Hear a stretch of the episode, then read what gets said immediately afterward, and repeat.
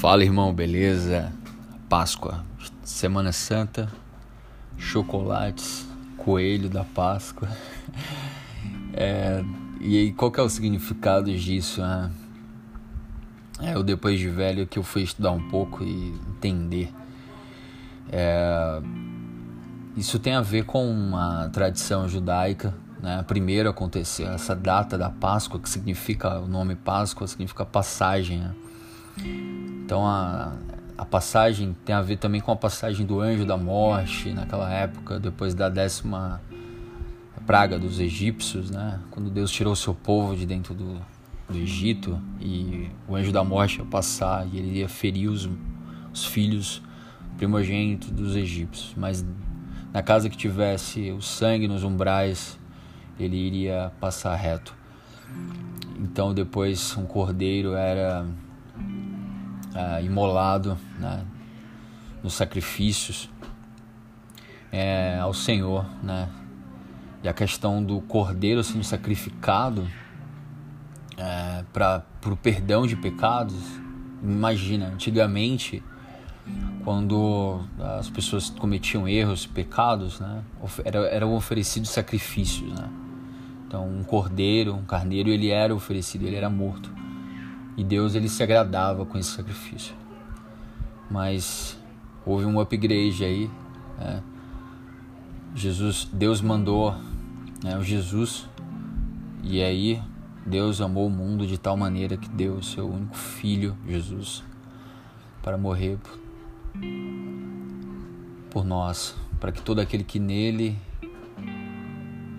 crer não pereça, mas tenha a vida eterna. Ou seja, ele deu. Então Jesus ele veio nessa terra com um único objetivo, né?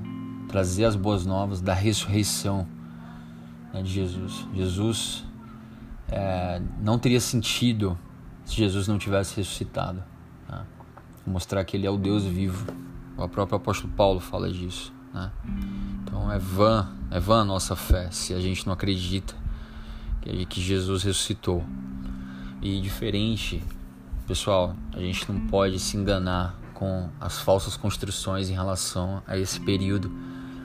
Você vê pastores progressistas falando que Jesus foi torturado, cristão, Jesus foi torturado, assim, colocando a tortura é, como algo, é, como uma bandeira de justiça social, sabe? para ser contra o governo Bolsonaro vigente, enfim, de maneira oportunista mesmo. Né? Então, o próprio Jesus disse: Ninguém tira a minha vida, ninguém tira a minha vida, eu mesmo a dou, porque eu tenho poder para dar e poder para tornar a tomar. Este mandamento recebi de meu Pai. Vários textos bíblicos falam que ele, ele foi oprimido, afligido, ele não abriu a boca, como um cordeiro foi levado ao matadouro. Como ovelha muda perante os seus tosqueadores, ele não abriu a boca.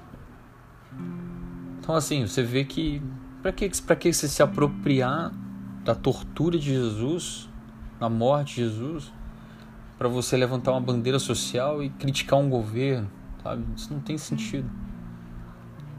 Então assim, mais do que voltando lá, mais do que chocolate, coelho da Páscoa.